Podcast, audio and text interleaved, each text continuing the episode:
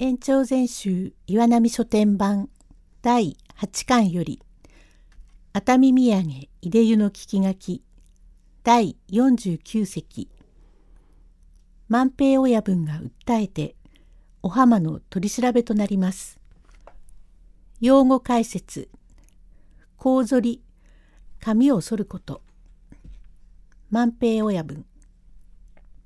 この切られて死んだやつは前にはわしの子分にしたこともありやすが、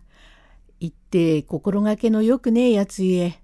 放り出して今では子分じゃありませんが、この相撲がそいつの棚受けをしたというから、飛んだやつの棚受けをした。しかし案じるな。どんなことがあっても俺が引き受けるといった角がありやす。ところがどうしたのか、人も切り殺しかねねえ夫婦の者が人に切られて死んだので訴えるにも今日の昼までわっちの体を開けることができやせん。そこでまことにすみやせんが墓場のどこか空いてるところへ穴を掘って犬でもくわえ出すといけやせんから子分も連れてきましたゆえ穴を深く掘らせ人の通らねえうちに埋めてしまいてんですが受けやってくだせえますか。その代わり決してご苦労はかけません。和尚うん、よかろう。二つ埋めるがええ。しかし、変死のものを検視も受けず埋めるというのは悪いこっちゃからな。わしは知らんつもりにしよう。ええか？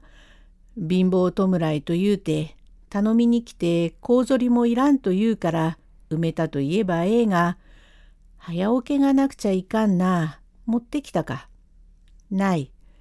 いやいや、物置に四とだるがあろうから、あれ詰めて埋めるがええ。これ、穴を掘れ。と、落ち着いたもので、これから穴掘りにかかり、お相撲さんが手伝ったから、たちまち掘れ。死骸を埋めておいて、万平親分が所用を果たした後、役所へ訴え出ると、八州の手で調べになりましたところが万平。実は琴ノ浦正五郎が金蔵夫婦の棚受けをいたしておりましたところがこれこれの訳があり義理によって捨て置かれず核のごとき計らいをいたしご検視も受けず埋めた段は重々恐れ入りまする」と右の次第を申し立てるとこちらから訴えになりましたお浜を調べると、お浜、私は全く夫の敵と心得、金蔵夫婦を殺しましたところ、夫は存命でいるということを聞いて、引っ返して名乗り出ましたわけでございまする。というので、これからすぐに江戸表へお差し立てになり、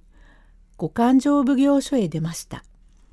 その頃、五勘定奉行所は外桜田のお屋敷で石川門徒様がだんだんお調べになりました。表情止め役はお細気なものでお弁もよくどっとと調べになりましたところがお浜は夫の敵を撃ったに相違なくまた万平正五郎の両人は百姓どもの立ち騒ぐを一時沈めんがために埋めたことで別に咎めるところもありませんがお浜は吟味中受老になりたびたび呼び出して夫とは何者かとおかかりからお尋ねがあってもお浜夫の名前を申せば夫の恥主人の恥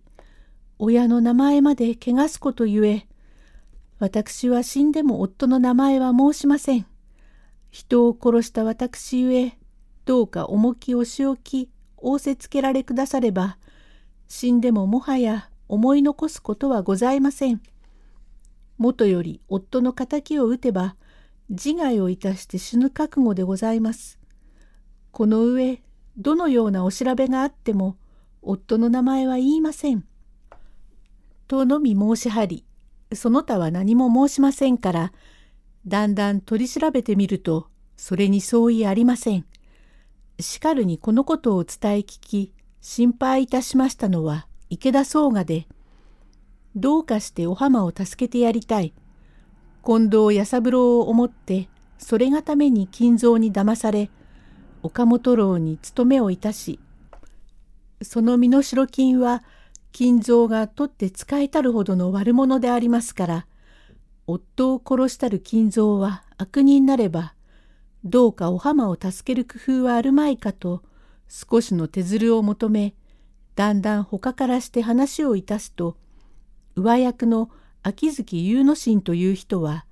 池田四郎左衛門と別婚でありますゆえこの方から声をかけたので吟味のよりが戻ってまいりただいまと違ってその頃は罪のある者でも手づるによって罪のゆりることがありました。そこで金蔵夫婦は全くお浜を欺いて吉原へ遊女暴行に使わし身代金を奪いたる罪また瓶の沢にて人殺しの角があって重罪のものゆえお浜はたとえ人違いにもせよ夫の敵を討とうという定心の角によって許されることになりましたなれどもご老内に長くおりちょうど11月6日親溝口三右衛門を呼び出しこれへ引き渡しになりました。琴ノ浦正五郎並びに一宮の万平二人は検視を受けずそのまま寺へ葬った角を調べられると男気の人ゆえ万平内緒で埋めました。和尚様はご存じないことでございますから万平を重いお仕置きになされてください。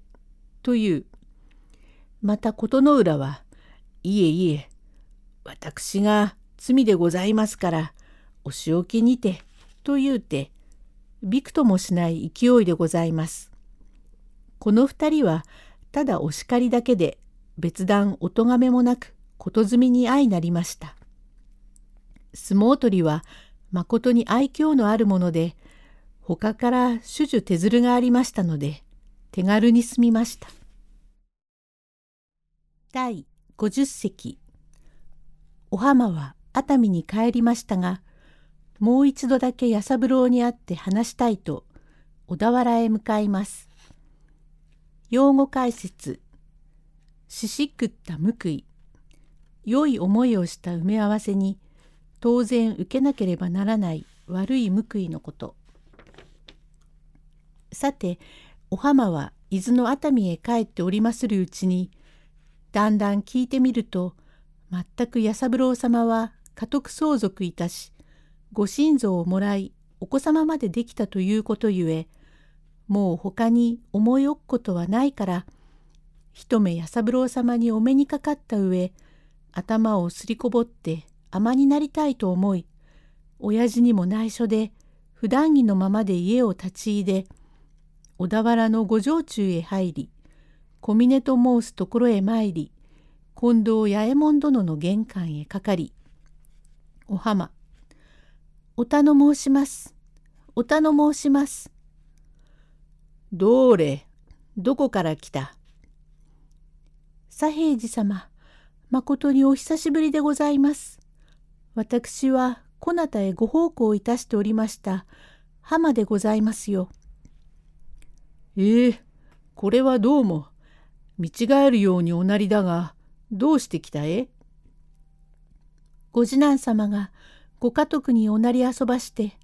奥様をお迎えなさいましてお子様までご出生になったということを聞きましてお喜びに出ました。どうか一目旦那様にお目通りをいたし少しばかり申し上げたいことがあって出ましたがお取り次ぎを願います。えー、少しお取り込みがあってそう行くか行かんかわからんけれども少々それに控えていな」と奥へ参り「えー、ちょっと申し上げます申し上げます」弥三郎「なんだ?」えー、ちょっとお顔を拝借いたして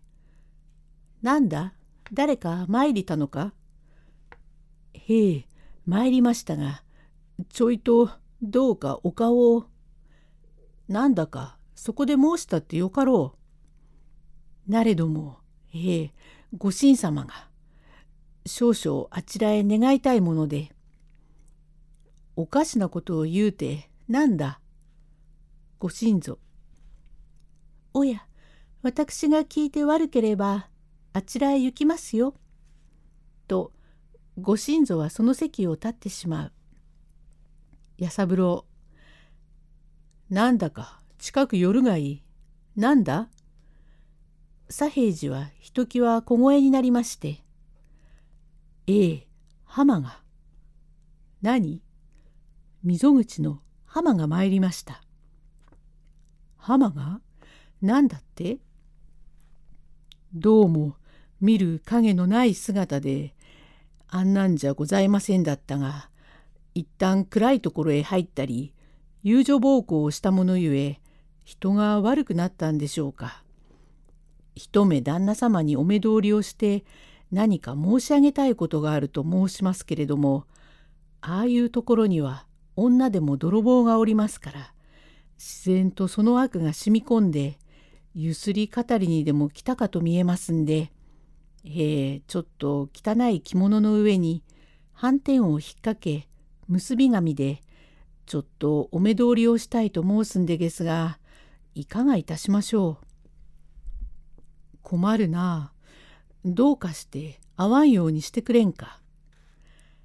なかなかあの様子ではただは帰りますまい。今落ちぶれあれがために三右衛門はおいとまになりただいまでは熱海で楠細工をいたしているようなこと当人も遊女暴行までしたのもやっぱりあなた様を案じてのことというところをひどく向こうでも残念に心得ていましょうし先だって安西さんがおいでの時に立ち聞きをしたというわけではございませんが何か男を殺してそれがため牢へ入ったこともやっぱり旦那様のためだというようなところがいっぱいにありましょう。どうも会えませんね。金づくで済むことなら金子をやって会いたくないな。一旦遊女暴行をいたしたり牢へ入った者にこの方がじきじきあっては長野へ聞こえてもご親祖にもすまん。長野がどんなに立腹するか知れんが、どのくらい金をやったらよかろう。五十両くらいと心得ますが、どうか三十両で返したいものと心得ます。ご親祖に知れると心配いたすから、知れんようにしてくれ。ただいま三十金取りまとめてくるから、少し待ちな。さあこれで再び来んようにそこを貴様うまくな？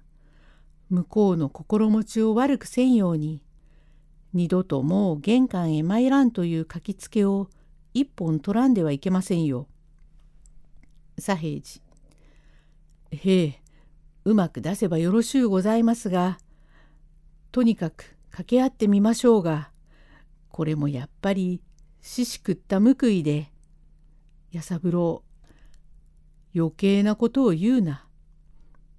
第51席へ続く。